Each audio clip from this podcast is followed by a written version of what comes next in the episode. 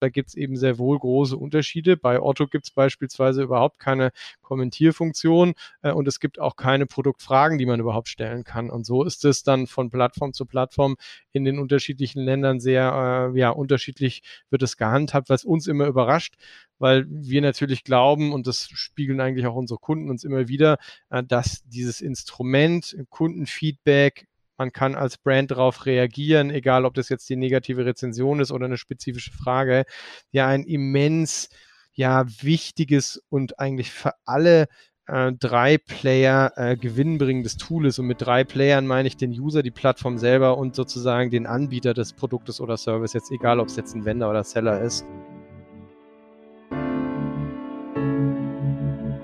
Ahead on Marketplaces, der Podcast für mittelständische Unternehmen. Präsentiert von MoveSell, deinem Partner für Amazon-Strategien und Tools. Mit Moritz Meyer und Florian Vettel. Heute zu Gast Christian Driehaus, Co-Gründer von Gominga. Moin Christian, schön, dass du da bist. Hallo Florian, freue mich auch. Der aufmerksame Hörer hat es ja schon mitbekommen. Äh, Christian, wir haben neulich schon eine Session zusammen gemacht. Ähm, da ging es um die Marktplatzstudie, die du in mühevoller Arbeit ähm, erstellt hast und uns dankbarerweise alle ja, zur Verfügung gestellt hast. Das kann ich auf jeden Fall jedem empfehlen. Für diejenigen, die da aber nicht ähm, reingehört haben. Erzähl doch mal, wer du bist und was du machst. Sehr gerne. Mein Name ist Christian Driehaus. Ich bin, wie du gesagt hast, einer der Gründer und Geschäftsführer der Gominga. Wir sind die Spezialisten für Online-Review-Management. Wir sind ein Softwareunternehmen mit Sitz in München und wir helfen unseren Kunden weltweit, Online-Rezensionen und Online-Fragen zu managen, sei es jetzt die Produktrezension auf Amazon, sei es die Filialrezension auf Google, sei es die Mobile App Rezension im Apple App Store, also egal wo es Kundenfeedback gibt. Wir helfen unseren Kunden, meistens globale Brands wie BSH, wie Samsung etc., da kommen wir später nochmal drauf, im ersten Schritt das Feedback auszuwerten. Da geht es also um Consumer Insights und im zweiten Schritt auch auf einzelne Bewertungen oder einzelne Fragen zu antworten. Stichwort Customer Engagement. Ja, vielen Dank für diesen äh, kurzen Überblick. Ich hatte mich natürlich im Vorfeld äh, auch noch ein bisschen genauer mit euch beschäftigt und äh, habe ehrlicherweise auch einiges noch dazugelernt. Also was man aus dem Thema Reviews alles, alles rausholen kann. Und irgendwie, wenn man das dann gemacht hat, hat man das Gefühl, okay, ähm, das muss man auch, so, um, um das halt ganzheitlich zu nutzen. Und darum finde ich es spannend, dass wir nachher mal ein paar konkrete Cases auch durchgehen, ähm, wie Unternehmen damit arbeiten, wie die das für sich nutzen und welche Vorteile eben die daraus ziehen. Ich fand es ganz lustig, dass wir beide in diesem Amazon-Kosmos gestartet sind. Ähm, da hat's, seitdem hat sich einiges getan. Wann, wann seid ihr gestartet? Äh, wir haben vor sechs, sieben Jahren angefangen, ähm, unseren Pilot mit, äh, mit drei Kunden eigentlich zu entwickeln und so richtig sind wir dann ja seit fünf, sechs Jahren am Markt. Aber du hast recht. Mhm, und seit äh, wir haben auch mit Amazon angefangen. Ähm, ich selber habe ja auch einige Jahre bei Amazon gearbeitet. Ähm, liegt wahrscheinlich einfach nur daran, dass das Thema Rezensionen und eben damals die Amazon Produktrezensionen und Produktfragen ähm, ja schon sehr, sehr lange sehr wichtig sind, sehr, sehr lange für die Verbraucherinnen sehr wichtig sind, Einfluss auf die Kaufentscheidung und wir deswegen auch gesehen haben, da ist eigentlich eine Opportunity, ein Need da ähm, auf Unternehmensseite, damit überhaupt was anzufangen, was zu machen. Ja, auf jeden Fall. Wie würdest du denn heute so die Relevanz von Reviews beschreiben? Also ich weiß ja, dass ihr euch natürlich auch viel mit dem Thema strategisch auseinandergesetzt habt. Das heißt, ähm, ihr habt euch sicherlich viel mit Studien beschäftigt, um einfach mal herauszufinden, wie groß der, der Impact ist. Ne? Dann seid ihr damals gestartet, seit zu heute ist das ja ein ganz, ganz anderes Thema geworden. Gib uns noch mal einen Überblick, wie es um das Thema steht. In der Tat, in der Tat. Also wenn wir jetzt die beiden großen Player uns anschauen, äh, die wir ja auch bedienen, in Anführungsstrichen, das ist einmal eben Amazon in der Produktrezensionswelt und auf der anderen Seite ist es ja Google für beispielsweise Filialrezensionen oder Mobile App Rezensionen. Die beiden globalen Platzhirsche, die haben ja schon vor mehr als 20 Jahren mit dem Thema angefangen. Also neu ist es nicht. Ähm, und aus Verbraucherinnen-Sicht, wenn man eben selber äh, im Internet recherchiert, wenn man im Internet surft, wenn man sich Sachen anschaut, wenn man eine Entscheidung für einen Kauf, für Produkt oder Service etc. Äh, ja, sich selbst entscheidet, da weiß man ja, dass die Sterne einen beeinflussen. Und das wurde und wird natürlich auch durch diverse Studien ähm, dargestellt. Ähm, du sprichst darauf an, wie hat sich das verändert? Äh, wo sehen wir da den Trend hin? Es wird immer wichtiger. Ja, also um nur ein, zwei Studien zu nennen, auch da haben wir ein ganzes Kompendium auf unserer Webseite unter gominga.com im Newsbereich.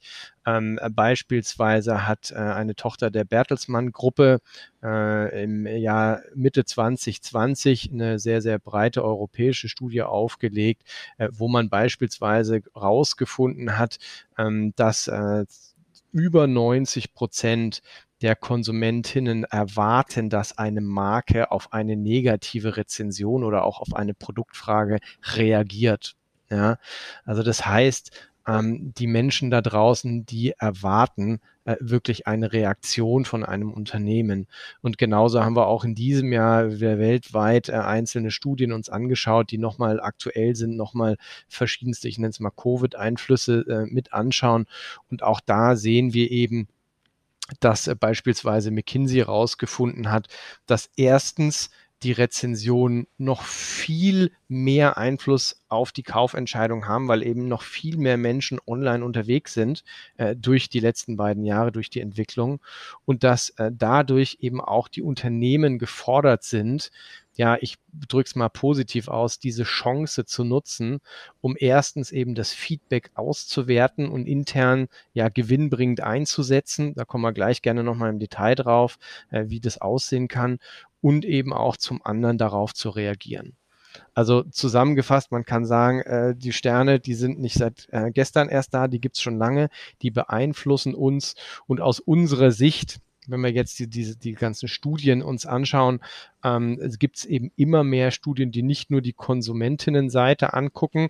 Ähm, ich sage mal, das ist ja eigentlich schon oftmals äh, dargelegt worden, dass eben der Kauf beeinflusst wird, äh, sondern eben auch die Unternehmensseite sich anschauen und da eben auch feststellen, ja, immer mehr Unternehmen sehen diese Chance aus dem Kundenfeedback was zu machen. Absolut, also viele verschiedene Anwendungsszenarien, ne, Nutzungsszenarien, was man, was man machen kann. Ich habe auch den Eindruck, dass sich dieses Modell fünf Sterne, also Bewertung eins bis fünf, weitestgehend vereinheitlicht hat. Ne? Oder gibt's da, siehst du da irgendjemanden, der das, der das ganz anders handhabt? Aber eigentlich. Das sehen wir auch so, ist richtig. Also es gibt noch mal ein paar ähm, Ausreißer weltweit, äh, die irgendwie ein anderes System haben. Aber ich glaube auch da durch den Einfluss von äh, Amazon und Google, um bei den beiden großen, zumindest jetzt, wenn man mal äh, Asien weglässt, äh, zu bleiben, aber selbst auch auf den asiatischen Plattformen ist es eigentlich immer ein Fünf-Sterne-Ranking. das hat sich, glaube ich, durchgesetzt. Egal, ob wir wieder den Vergleich hernehmen, Produktrezensionen auf einem Marktplatz oder die Filialrezension auf Google oder auch Yelp als anderen Player oder eben auch die Mobile App Rezension ist jetzt nicht so, dass es im Apple App Store eine andere Bewertungsskala gibt, äh, sondern es ist in der Tat ein Stern ist schlecht, fünf Sterne sind gut und das System hat sich eigentlich weltweit äh, etabliert. Ja, ist ja auch angenehm, dass man da eine, ein, so eine einheitliche Skala Absolut. hat. Was, was, was uns immer wieder begegnet, vielleicht hast du da eine Antwort, du hast dich da mal mit dem, mit dem Zahlenwerk beschäftigt. Ähm, uns fragen Kunden immer wieder, ja, Mensch, wie, also wie viel Bewertungen brauche ich denn jetzt ne, in, in, der Anzahl und wo sollten die bei den Sternen liegen? Es ne? geht nicht darum, dass man die dann äh, zusammenschummelt, aber ich, ich habe den Eindruck, dass sich dieses äh, Gefühl irgendwie im Markt hält, mehr ist immer besser. So, also auf jeden Fall bei der, bei der Anzahl.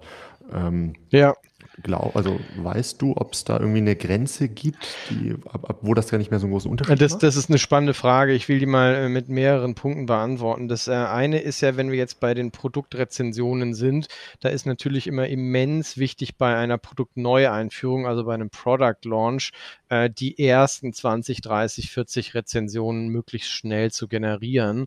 Und die müssen natürlich äh, irgendwo zwischen äh, 4, irgendwas und 5 Prozent beim Sternewert liegen. Ja, also wenn du jetzt ein neues Produkt einführst und es startet mit den ersten 20 Bewertungen und hat einen Durchschnittswert von 3, was weiß ich, 3,3, dann ist das Produkt eigentlich schon tot. Ja, also das ist sozusagen, wenn man so einen Produktlebenszyklus anschaut, immens wichtig am Anfang in den ersten vier Wochen brauchst du die ersten, wie gesagt, 20, 30, 40, 50 Bewertungen, je nach Plattform. Ja, aber wenn man mal von den großen Plattformen redet, und da muss auch der Durchschnittssternewert äh, sehr positiv sein. Ähm, wenn wir jetzt mal sozusagen da weitergehen, ähm, normaler Produktlebenszyklus, das äh, Produkt ist schon etabliert, das gibt es von mir aus schon ein, zwei, drei Jahre auf der jeweiligen Plattform. Da ist der Durchschnittssternewert, da gibt es auch einige Studien dazu, optimal immer so irgendwas zwischen 4,3 und 4,5 Sternen. Ähm, warum nicht 5 Sterne? Weil es dann irgendwann nicht mehr glaubhaft ist. Ja, also der Verbraucher, die Verbraucherin, die sind ja nicht doof. Wenn jemand nur fünf Sterne Bewertung hat, dann ist da irgendwas dran faul. Man will ja auch die kritischen Stimmen hören. Man will ja auch so ein bisschen auch das Negative am Produkt, am Service von anderen Usern, Userinnen irgendwie äh, lesen und erkennen. Ja, also so 4,3, 4,5 ist eigentlich ideal. Was die Menge der Bewertungen angeht, das finde ich immer wieder eine spannende Frage. Das ist sehr unterschiedlich von Plattform zu Plattform und von Land zu Land. Um wieder bei Amazon zu bleiben, jetzt sorry, ne, nicht weil Amazon toll ist, aber weil eben jeder damit was anfangen kann. Ähm, äh, Amazon äh, Deutschland versus Amazon USA. In USA gefühlt hat das gleiche Produkt das Zehnfache an Bewertungen. Da fragt man sich manchmal, wo dann der Grenzwert ist, der Grenznutzen, aber nichtsdestotrotz äh, werden die Bewertungen immer neu geschrieben und neues Kundenfeedback kommt dazu. Also da will ich jetzt nicht sagen, äh, der beste Wert ist, wenn du irgendwie 300 Bewertungen auf ein Produkt hast äh, und 400 sind schon wieder negativ. Ähm, ich glaube, das kann man so pauschal nicht sagen. Ja, ja, so, so schaue ich da, schaue ich da auch drauf. Ähm, was ich auch ganz interessant fand, du bist eben kurz aufs Konsumentenverhalten eingegangen. Ähm, ich glaube, so viele liest man im Durchschnitt auch gar nicht. Und ich habe es jetzt schon häufiger gehört und sehe das auch bei mir ähm, in meinem persönlichen Konsumverhalten häufiger, dass ich ja, ich lese mir wenig, ich würde mal sagen, so drei bis fünf Bewertungen durch und ähm, ich schaue mir lieber immer kritischer an, ähm, um zu gucken, okay, von, von, von, wann, von wann sind die und wie hat ähm, das Unternehmen, hat das Unternehmen auch überhaupt darauf reagiert. Ne? Denn ähm, da gewinne ich gefühlt immer mehr Sicherheit, als wenn ich mir jetzt zehn, fünf Sterne Bewertungen einfach durchlese. Absolut. Absolut. Also das ist ja das, was ich gesagt habe, was du ja auch bestätigen kannst. Man guckt sich natürlich eher die, die Negativen an, um äh, rauszukitzeln, wo ist das Risiko bei meiner Kaufentscheidung. Ja, und in dem Moment, wo ich sehe, dass das Unternehmen eben auch darauf reagiert, ne, dass der Kundenservice genau. da ist, ähm, gibt einem das natürlich auch Sicherheit, ja. ne, gerade jetzt so etwas höherpreisigen Produkten. Zweiter Punkt, den du angesprochen hast, den ich auch sehr interessant finde, wo ich nochmal kurz reingehen möchte, das Thema Glaubhaftigkeit. Mhm. Ähm, gerade bei Amazon haben wir da jetzt ja gefühlt in den letzten Jahren ähm, teilweise so ein bisschen an Glaubhaftigkeit verloren. Ähm, denn es war gefühlt, irgendwie gab es eine Zeit mit den ganzen Review-Clubs und irgendwie Bewertungen waren als Ranking-Faktor, kursierte das immer wieder und viele Unternehmen dachten, okay, ich muss das jetzt machen ähm, und haben einfach Bewertungen gefaked bis zum geht nicht mehr. So, und sind, da ist dann, gab es auch wieder so eine kleine Gegenbewegung, wo Amazon gesagt hat, okay, wir ähm, entfernen jetzt immer wieder ähm, ja, gefälschte Rezensionen, sperren Verkäufer, die ähm, gefälschte Rezensionen auf ihren Produktlistings haben. Und ich frage mich, wie sich das jetzt über die Jahre auf die Glaubwürdigkeit ausgewirkt hat. Ne? Also grundsätzlich ist Reviews nicht mehr wegzudenken, das ist ein ganz, ganz wichtiger Punkt.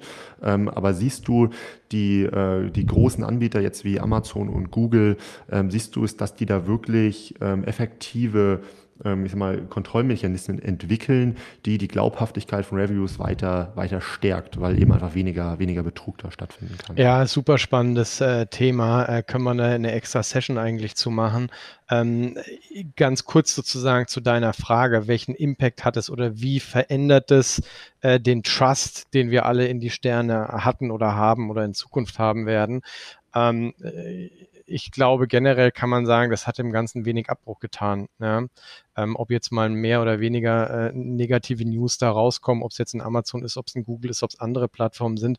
Ich meine, ja, natürlich durch die Wichtigkeit und durch die immer weiter steigende Wichtigkeit gibt es natürlich auch diesen Graumarkt, ja, äh, wo viele Leute versuchen äh, zu tricksen, äh, entweder bei sich selber positive Bewertungen zu generieren oder auch die Konkurrenz irgendwie äh, negativ darzustellen. Aber ich glaube, insgesamt ist die Relevanz ähm, enorm hoch und, und ist, wie gesagt, gerade aber auch in den letzten zwei Jahren noch, äh, noch gestiegen. Und man darf ja immer nicht vergessen, du hast ja auch angesprochen und das wisst ihr ja genauso gut wie wir.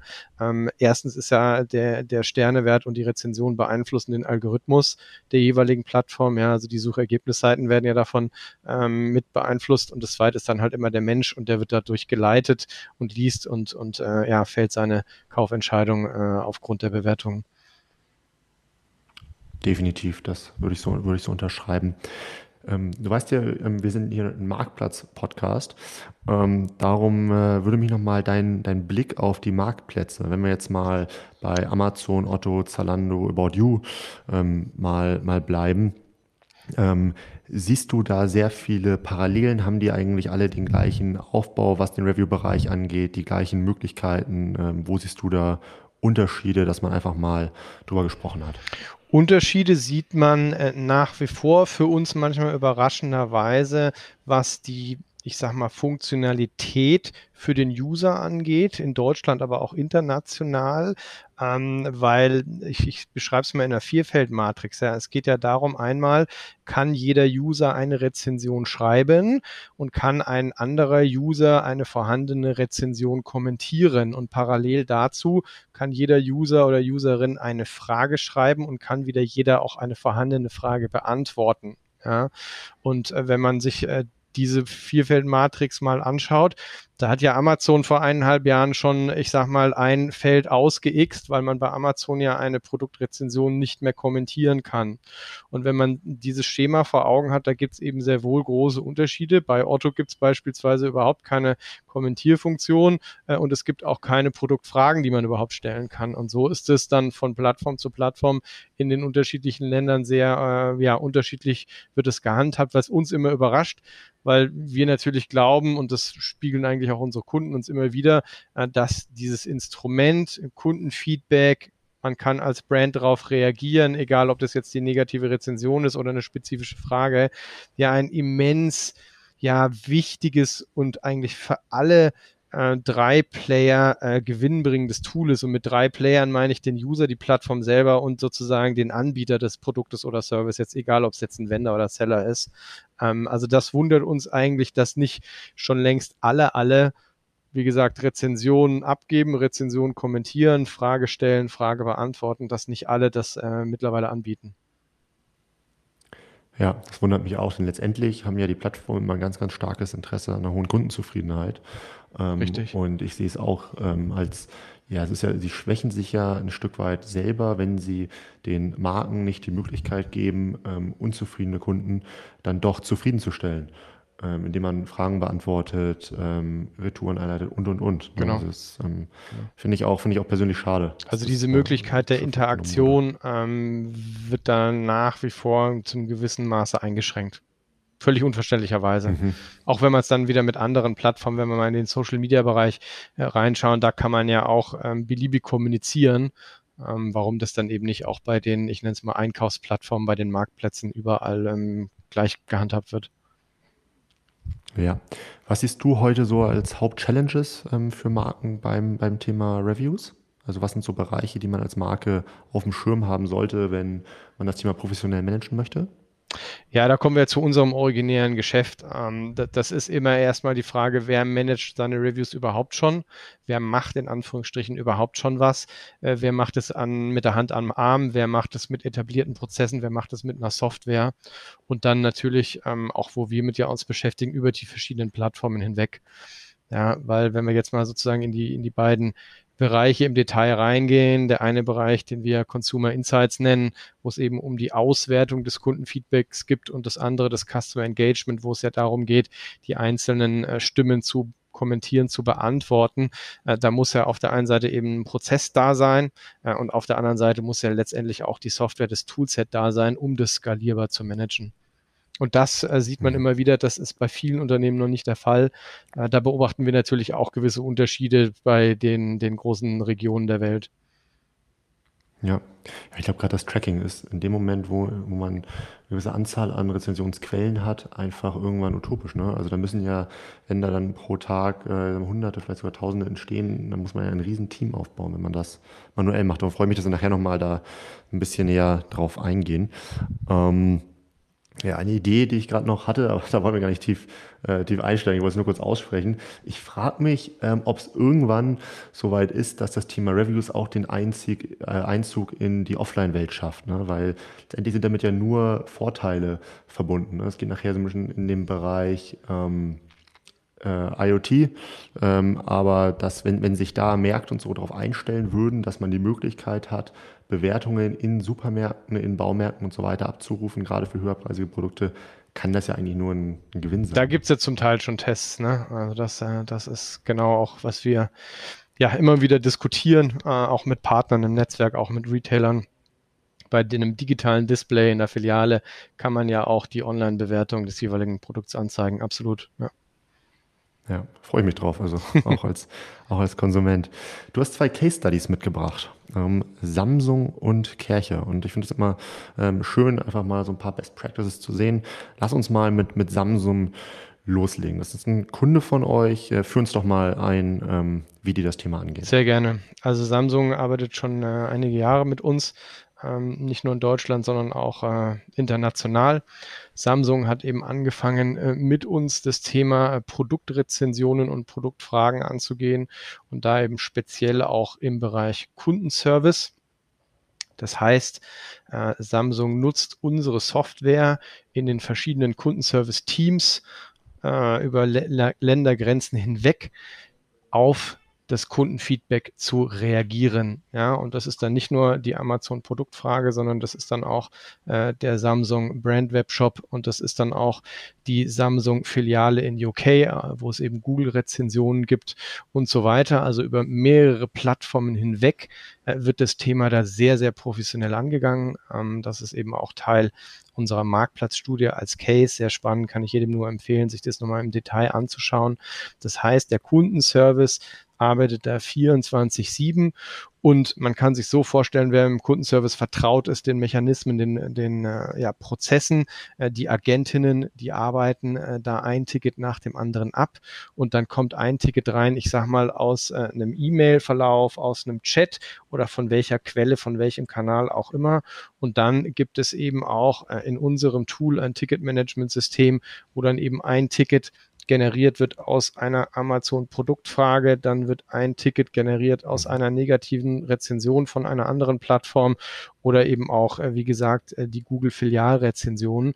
Und so wird es ähm, dann tagtäglich äh, abgearbeitet. Da gibt es dann natürlich auch interne SLAs, sprich, wie schnell muss der Kundenservice reagieren, mit welchem Wording muss der Kundenservice reagieren, um da erstens natürlich immer ganz wichtig, die Wertschätzung zu zeigen für das Feedback äh, und auch äh, dann um zu helfen, ja, um äh, dann, wie gesagt, die Frage korrekt zu beantworten, um äh, dem Menschen zu helfen, der das Produkt schon gekauft hat, aber eben auch dem Interessenten zu helfen. Und das ist eben sehr spannend, äh, wie solche Unternehmen eben sehr, sehr professionell äh, eben nicht mehr mit der Hand am Arm, sondern schon sehr lange da äh, mit auf der einen Seite eben äh, Software mit unserem Gominga Review Manager, aber auf der anderen Seite auch mit den internen Prozessen das sehr ja, eng verzahnt haben. Und ähm, der, äh, der Samsung Kundenservice-Leiter, der uns da eben auch in der äh, Studie unterstützt hat, der sagt eben, der, der Konsument, die Konsumentin da draußen, die verstehen keinen Medienbruch mehr, ja, die erwarten von einer Premium-Brand, dass da reagiert wird. Es ist völlig egal, ob da ein Kommentar auf Facebook gepostet wird. Es ist völlig egal, ob da direkt die E-Mail geschrieben wird, ob da auf der eigenen äh, Brand-Webseite, ich sag mal, das Kommentarfeld ausgefüllt wird. Das ist völlig egal. Ja, als Premium-Brand, als im Kundenservice muss man reagieren. Und dann darf man eben auch die Amazon-Produktfrage nicht irgendwie drei Wochen unbeantwortet lassen. Und dann darf man eben auch die negative Rezension auf Google nicht unbeantwortet lassen. Und das ist äh, wirklich für uns so ein spannender, äh, spannender Fall. Einer von äh, vielen Kunden, die wir betreuen. natürlich als Premium-Brand kann da jeder was mit anfangen.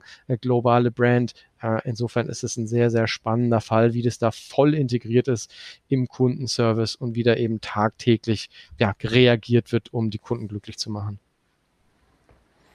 Gerade das, äh, wie schnell man reagiert, ist, glaube ich, auch ein wichtiger Faktor im Kundenservice. Ne? Gerade wenn du teilweise erklärungsbedürftige Produkt, Produkte hast, ne? was ja bei Samsung durchaus in Teilen der Fall ist, ähm, und jemand hat da eine Frage und ist in diesem Kaufprozess, dann hat es natürlich irgendwie einen, einen, maßgeblichen Einfluss, wie schnell ich diese Frage äh, beantworte. Also die, das geht ja mit der Kaufwahrscheinlichkeit einher. Ne? Je länger ich brauche Absolut. und je länger diese Frage unbeantwortet ist, desto größer ist die Wahrscheinlichkeit, dass der Kunde nicht Kauft. Absolut. Also, genau. Also da hat man ja eigentlich auch die verschiedenen Use Cases. Äh, wie du sagst, das eine ist wirklich vor dem Kauf, dass jemand eine Frage hat äh, in seinem Entscheidungsprozess und da ist es natürlich immens wichtig, schnell zu reagieren.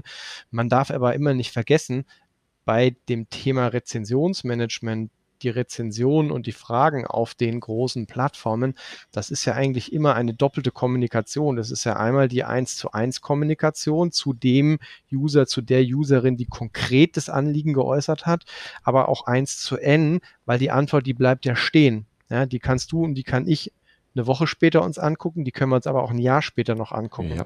Und das ist eben nicht zu unterschätzen, diese Strahlkraft. Ja, erstmal sofort Anliegen der einen Person adressieren, aber auch allen anderen, die danach auf der Produktdetailseite sind, die danach recherchieren, vergleichen, auch zu zeigen, Wertschätzung wird gegeben von der Brand, Hilfe wird gegeben, weil eben das Anliegen beantwortet wird.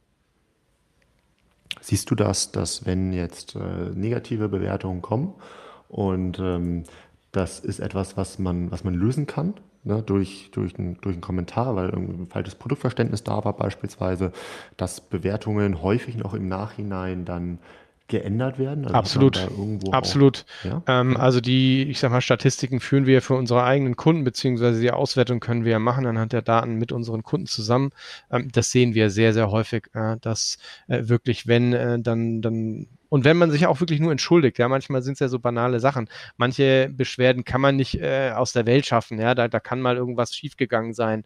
Aber alleine diese Wertschätzung zu zeigen, ähm, dem Kunden zu helfen, ähm, dem Kunden nochmal was besser zu erklären, ähm, das führt sehr häufig zu einer ähm, im Nachgang dann verbesserten Sternebewertung durch, durch den Menschen, ja. Ja, sehe ich absolut. Manchmal ist es ja auch so, dass äh, ja einfach auch ungerechtfertigte Bewertungen abgegeben werden. Ne, das ist ja wirklich dann, ich sag mal, irgendwie so im schlimmsten Fall, jemand ähm, will ein anderes Produkt bewerten und irgendwie äh, verklickt sich dann irgendwie in der Bestellhistorie, schwupp landet da irgendwie eine Ein-Sterne-Rezension, irgendwie, sagen wir mal, jetzt bei, bei Samsung irgendwie, ähm, mir, hat der äh, mir hat der Geschmack nicht gefallen, irgendwie, ich habe Durchfall gekriegt oder sowas. ähm, siehst du das, siehst du das, dass ähm, man da bei äh, jetzt den großen ähm, Plattformen dann auch als Marke überhaupt eine Chance hat, dann irgendwie sowas auch zu entfernen, weil sowas zieht natürlich nachher auch dann den, den Sternendurchschnitt runter. Also kann man da überhaupt was machen? Ja, auch das geht, auch das haben wir sogar mit unserem Tool abgebildet. Also im Englischen nennt man es ja dann meistens Report Abuse. Ähm, da geht es ja darum, also ich nehme vielleicht mal ein anderes Beispiel, da geht es ja darum, dass man den Plattformen ja melden kann, wenn eine Rezension gegen die Guidelines der jeweiligen Plattform verstößt. Und der Klassiker ist ja, du kriegst eine Produktrezension ähm, und die Verbraucherin beschwert sich über den Lieferservice, weil der DHL-Mensch hier irgendwie äh, mhm. ja, eine schlechte eine schlechte Kundenerfahrung geboten hat. Ähm, das ist ja so der Klassiker, das kennt ja jeder. Äh, und das kann man in der Tat äh, ja bei den jeweiligen Plattformen oder Marktplätzen melden. Und das haben wir eben auch äh, integriert in unserem Ticketmanagement-System, dass man da wirklich dann nur den Button klickt und da, wir nennen das dann intern auf Deutsch die Löschquote. Und da sehen wir eben auch, dass äh, nicht 100 Prozent, das ist, glaube ich, eine Illusion, dass Amazon oder Google da wirklich 100 Prozent derer dann äh, löscht. Aber wir sehen da sehr, sehr hohe Quoten und das dann dementsprechend auch mit einem gewissen Zeitverzug, das ja auch von den großen Plattformen dann geprüft wird und dass so eine Rezension dann auch ähm, ja, runtergenommen wird. Ja, ja, finde ich toll. Also ich finde, das war wirklich auch etwas, was, was einfach unfair war den Marken gegenüber, ne? wenn die Plattformen nicht reagiert haben. Da gab es ja auch so ein gerichtliches Urteil, dass Plattformen dann in der Haftung sind, wenn diese Bewertungen halt eben ähm, ja, online, online ja. bleiben. Ja. Ja, das ist ja sicherlich auch nochmal im Hinblick auf den Markenschutz ganz wichtig. Der zweite Case, mhm. Kercher. Ähm, wir haben sicherlich einige Überschneidungen, trotzdem gibt es nochmal ein paar Besonderheiten ähm, in der Nutzung. Genau. Äh, hol uns gerne mal. Genau, also was, was ich da einfach nochmal schildern möchte gerne, weil das ist so die andere Seite und wir bieten natürlich beides immer Hand in Hand. Kercher ist ein super spannender Case, weil da geht es eben vor allem um das Thema Consumer Insights. Da wird eben unser Tool von den äh, Marketing-Spezialisten, von den Marktforschungsspezialisten äh, des Konzerns und der einzelnen Ländergesellschaften genutzt. Das heißt, da geht es primär darum, das Kundenfeedback zu analysieren, die Rezensionen auch wieder über verschiedene Plattformen, sei es in Deutschland, sei es äh, eben auch, ich sag mal, Amazon in anderen EU-Ländern oder europäischen Ländern äh, mit UK auch zu analysieren. Und das ist für uns eben sehr spannend, weil auch da geht es wieder darum, ja, es gibt natürlich äh, unsere Software, die das überhaupt ermöglicht, weil manuell, wie willst du denn eine äh, KI-basierte Sentiment-Analyse manuell machen? Also das geht ja mal per se nicht. Ja, ähm, aber man sieht eben, dass man da auch über die Plattformen hinweg alle Daten zusammen einsammeln kann, äh, die auswerten kann und dann auch wieder vom Prozess her, da ist Kercher wirklich ein super äh, schönes Beispiel, auch intern im Konzern diese Insights, diese Informationen genutzt werden. Ja. Da gibt es eben die Prozesse, da gibt es die Informationsketten, die Wege intern, dass eben das Marketing die Insights nutzen kann, dass die Produktentwicklung das nutzt, das Produktmanagement das nutzt. Ja, die BI-Teams werten die Daten eben auch nochmal aus in Zusammenhang mit anderen internen Daten wie Sales-Daten etc. Und das ist schon sehr, sehr professionell, was wir da bei Kercher äh, wie auch bei anderen Kunden von uns sehen. Und deswegen arbeiten wir auch oftmals mit diesen großen globalen Brands zusammen. Da äh, wird das wirklich genutzt. Und das ist natürlich auch für uns immer super schön zu sehen. Ja, ich meine, wir bieten eine Software an, aber es geht ja darum, den Mehrwert zu erzeugen mit dem Kunden zusammen, dass das eben auch dann ausgewertet und in, den verschiedenen Abteilungen genutzt werden. Und ich meine, es gibt ja ganz viele kleine Use Cases, vielleicht kann ich da nochmal ein, zwei nennen. Äh, das, der einfachste Use Case ist ja bei einer Review-Analyse, dass man einfach feststellt, äh, die eigene Produktdetailseite hilft äh, dem Verbraucher eben nicht die richtige Kaufentscheidung zu treffen, weil mhm. die Produktbeschreibung, sei es Text, sei es Bild, sei es Video, einfach nicht klar genug ist. Ja, also das haben wir ganz oft, wenn wir die Reviews analysieren und auswerten, dass äh, die Menschen nicht verstehen, was sie eigentlich kaufen. Ja, sei es äh, Kompatibilitätsthemen bei irgendwelchen Consumer Electronics Geräten, passt es mit dem zusammen, was ist mit dem Stecker, was ist mit Ersatzteilen etc. Ja, ähm, äh, bis hin, das sind sozusagen dann andere Use Cases, dass es wirklich Feedback ist, dass eine Charge irgendwie fehlerhaft ist. Ja, das ist natürlich dann auch immer extrem kritisch und muss schnell passieren, dass diese Information dann ausgewertet wird und dann auch adressiert werden kann. Andere Use Cases, dass durch das Feedback tatsächlich äh, das Team der Produktentwicklung dann beim nächsten Mal anders designt, andere technischen Funktionen etc. Äh, implementieren kann. Also die Nutzungsfelder sind da natürlich sehr, sehr breit, je nachdem, in welcher Branche man tätig ist, was man selber verkauft. Ja. Ja, ja, cool. Vielen Dank, dass du noch so ein paar Beispiele reingebracht hast. Ich glaube, wenn man sich nicht intensiv mit dem Thema auseinandersetzt, fehlt vielen, vielen, glaube ich, da auch die Kreativität, ne? einfach ja. mal zu ähm, von vornherein zu bewerten, okay, wie, wie tief ist denn das Thema? Letztendlich ist es ja irgendwo Marktforschung. Absolut. Marktforschung. Absolut. Und insofern auch da noch hinzuzufügen, dass das auch nochmal ähm, explizit genannt wird, wenn wir jetzt über das Thema Consumer Insights und Analyse der Rezensionen reden, dann reden wir natürlich auch immer über Wettbewerbsanalysen, ist ja klar, ja, weil ich kann ja nicht nur die Rezensionen meiner eigenen Produkte und Services, sei es jetzt Amazon, sei es jetzt welche Plattform auch immer, sondern ich kann mir natürlich auch das Kundenfeedback zur Konkurrenz angucken. Und insofern ähm, ich will jetzt nicht sagen, dass es die traditionelle Marktforschung eins zu eins ersetzt. Da gibt es auch eine sehr, sehr spannende Studie von einem Professor ähm, von der Northwestern University in Chicago, ja, der nämlich auch so ein, so ein ähm, Data Scientist ist im Marketingbereich aber es ergänzt die traditionelle Marktforschung natürlich hervorragend. Und auch da muss man immer ganz ehrlich sagen, das ist wesentlich schneller und wesentlich günstiger, ja, wenn man äh, traditionelle Marktforschung mit Panels, mit Interviews etc. Äh, aufsetzt, mit äh, den großen GFKs dieser Welt. Ja, das dauert gefühlt sechs Monate und kostet äh, richtig viel Geld. Ähm, die Analyse der Online-Rezensionen, die kann man jederzeit zu jeder Ort mit einem Mausklick sich angucken. Absolut, ja, spannend.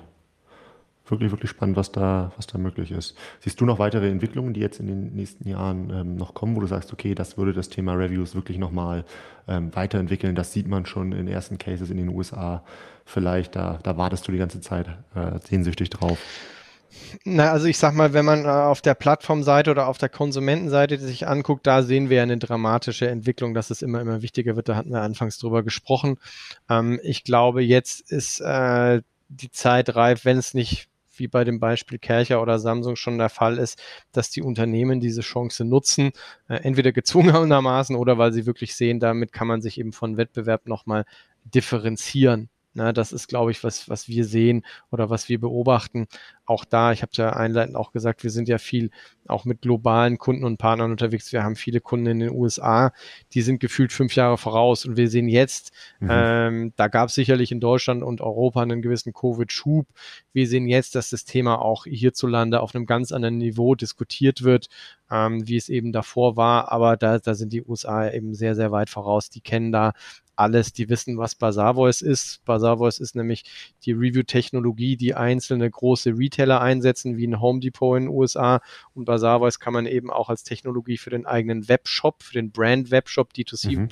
Brand Webshop einsetzen, auch um die Reviews überhaupt anzuzeigen. Ja, und deswegen wissen die auch sofort, ah, mit der Gominga kann ich das konsolidiert über alle Plattformen machen. Und die Gominga ist natürlich kein Konkurrent von einem Bazaar Voice, sondern eine Gominga macht es einfacher, weil man eben nicht sich einzeln ins Backend von Bazaar Starvoice einloggen muss, sich einzeln in seinen äh, Amazon-Vendor-Account äh, einloggen muss, sich nicht einzeln in äh, den Google-Account einloggen muss, sondern wie das ja als One-Stop-Shop anbieten. Ähm, und da sieht man eben, da entwickelt sich extrem viel, dass die Unternehmen sehen, okay, sie müssen sich drum kümmern und eben auch hierzulande. Und da sind wir da eben auch da, um das über alle Kanäle hinweg einfach und skalierbar anzubieten. Wenn sich, dem, wenn sich der Marktplatzkosmos jetzt nur als ein Teilbereich ähm, dort wo Reviews generiert werden, weiter in der Geschwindigkeit entwickelt und weiter so viele Marktplätze aus dem Boden schießen und folglich auch Orte, an denen Reviews entstehen können, ähm, kommt man ja auch um so einen One-Stop-Shop gar nicht, gar nicht mehr herum. Ab welcher Größe würdest du sagen, ich machen wir, was heißt Größe, sagen wir mal Anzahl an Reviews, die vielleicht auf, auf täglicher oder monatlicher Basis eingehen, ähm, macht das Sinn? Also ich weiß, da kommt es sicherlich äh, drauf an, was habe ich für Inhouse-Kapazitäten und so weiter, aber ähm, was ist so eine Größe, wo du sagst, da macht es auf jeden Fall Sinn, ähm, dass ihr mal ins Gespräch geht, um dass das mal die Zuhörer einordnen können? Das ist eine super Frage. Ähm, zum einen liegt es natürlich immer ein bisschen am Geschäftsmodell. Ja, bin ich jetzt irgendwie ein klassischer Hersteller, der traditionell viel offline auch verkauft, der jetzt erst online startet? Das gibt es natürlich immer weniger äh, heutzutage. Oder ist das Geschäftsmodell, dass ich ein reiner Online, ja, äh, mein Geschäftsmodell komplett online auf einer Mobile App etc. basiert? Das ist mal natürlich ganz grundsätzlich so eine Unterscheidung. Ähm, konkret, wann macht es aus unserer Sicht Sinn? Und da sind wir auch immer sehr ehrlich, wenn wir, äh, ich sag mal, in Akquisegespräche sind oder mit, mit, mit Interessenten sprechen wenn du nur über eine Plattform Services oder Produkte verkaufst und du hast im Monat zehn Rezensionen, dann kannst du das natürlich händisch machen. Ja, ist ja ganz klar. Aber sobald mhm. du über mehrere Plattformen eine gewisse Anzahl, und da ist ja nicht nur neue, sondern auch historische Rezensionen hast, auch Fragen bekommst, dann sollte man sich schnell überlegen, ob man nicht mit uns reden kann, weil das ist ja genau das, erstens den Überblick äh, zu behalten, auf welchen Plattformen äh, wird denn über mich gesprochen, ähm, das auswerten zu können und äh, beantworten zu können. Das geht dann sehr schnell eben nicht mehr mit, mit der Hand am Arm.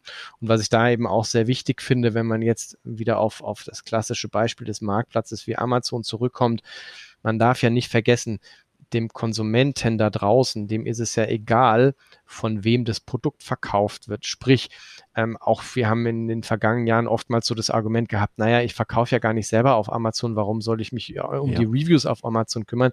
Naja, nochmal, es ist ja äh, völlig wurscht, ähm, ob du als Brand, als Hersteller, als Vendor jetzt auf Amazon verkaufst oder ob irgendein Dritthändler deine Produkte verkaufen. Es geht ja immer um deine Brand, es geht um dein Produkt. Und die VerbraucherInnen da draußen, die realisieren oftmals ja gar nicht, wer der, ich sag mal, technisch-kaufmännische Verkäufer dahinter ist, sondern die sehen sich die Produktdetailseite an. Und wenn es da negative Rezensionen hat, wenn eine Produktfrage nicht beantwortet ist, dann sage ich halt immer, dann muss da der Markenhersteller reagieren. Ja? Ähm, also das ist, glaube ich, so ein Thema, das verstehen immer mehr Leute, äh, warum äh, das immens wichtig ist, sich da sehr, sehr schnell drum zu kümmern. Wie gesagt, völlig egal, ob das jetzt mein Umsatzkanal ist oder nicht, ähm, aber meine Brand wird da draußen ja von Kundinnen bewertet, kommentiert und da muss ich eigentlich eingreifen. Ich nehme die Analogie. Ich glaube, es gibt heutzutage im Jahr 2022 kein Unternehmen mehr, das äh, den Facebook-Account und äh, nicht managt, ja, das keine Software einsetzt, um äh, Facebook zu managen. Und wenn man sich den Traffic von Facebook anguckt und sich überlegt, wie weit das vom Einkauf entfernt ist und wenn man sich dann den Traffic auf den Marktplätzen anguckt und wie nah das am Einkauf ist, dann sollte man, glaube ich, relativ schnell reagieren oder realisieren, dass eben das Thema Review Management angegangen werden muss. Ja, als Marke hat man einfach eine Verantwortung. Also das, wir haben ja auch viele Analysen im Angebot und unter anderem einmal so eine Retailer-Analyse. Und das Ergebnis ist ganz häufig, dass die meisten Marken gar nicht überblicken, wer bietet mich auf dem, auf dem, Marktplatz an, wer bietet wie viel Prozent meines gesamten Sortimentes auf dem Marktplatz an. Und wenn die dann feststellen, weil die dann noch einen, einen Großhandel dazwischen haben, ah, kenne ich gar nicht, die Händler, die irgendwie trotzdem ähm, irgendwie 90 Prozent meines gesamten Sortiments anbieten, die aber eine wahnsinnig schlechte Bewertung haben, genau. weil die einen schlechten Kundenservice haben. Ähm, und das wiederum die Reviews auf den Produktseiten beeinflusst. Ne? Denn genau dann kommen solche Reviews rein wie, ähm, ja, Produkt ist gut, aber ähm, irgendwie äh, Lieferung war sehr, war sehr schlecht. Irgendwie, ich habe keine Nachricht bekommen, wann das Produkt jetzt kommt und so weiter. Ähm, dann zahlt das darauf ein. Ne? Absolut. Ne? Und, ich glaube, da hat man die Verantwortung einfach und da kann sich auch mittlerweile kein Markeninhaber mehr, mehr rausreden, ne, losgelöst davon, wer das Produkt auf dem eigenen Markt, äh, auf dem Marktplatz verkauft. Wenn meine Marke dort präsent ist, habe ich einfach gewisse Verpflichtungen oder Bereiche, um die ich mich kümmern sollte und dazu zählt auf jeden Fall auch das Thema Reviews. Genau. Sehr cool, Christian. Mensch, ich habe jetzt gerade auf die Uhr geschaut. Jetzt haben wir schon 39 Minuten und noch eine ganze, ganze Reihe, Reihe an Fragen. Ähm, ich bin auch total froh, dass wir, also ich hab, bin die wichtigsten jetzt losgeworden, aber dass dieses Thema, was, was wirklich lange überfällig war, ne, weil ich einfach das Thema begegnet uns, ähm, das Thema wird wichtiger, das Thema ist seit einiger Zeit schon sehr, sehr, sehr, sehr wichtig. Von daher freue ich mich, dass ich jetzt hier eine Folge habe, auf die ich, auf die ich verweisen kann. Ich glaube, da ist eine Menge drin. Also hier absoluter ähm, Experte. Vielen Dank dass du da warst. Äh, Christian, hast du noch was ähm, außer die Verabschiedung, was du gerne noch loswerden würdest? Bei Fragen immer gerne bei uns melden. Äh, wie gesagt, vielen Dank ähm, an dich. Ich könnte mit dir noch drei Stunden länger drüber reden. Ähm, ich glaube, das Wichtigste haben wir besprochen. Man sollte sich dem Thema äh, widmen. Man muss das Kundenfeedback analysieren. Man sollte reagieren, um dem Kunden die Wertschätzung zu zeigen und über Kanäle hinweg, um da eben auch einen nahtlosen Kundenservice zu bieten. Wir sind da da als One-Stop-Shop und helfen gerne. Schönes Schlusswort, Christian. Schön, dass du da warst. Ciao, ciao. Vielen Dank dir, Florian. Tschüss.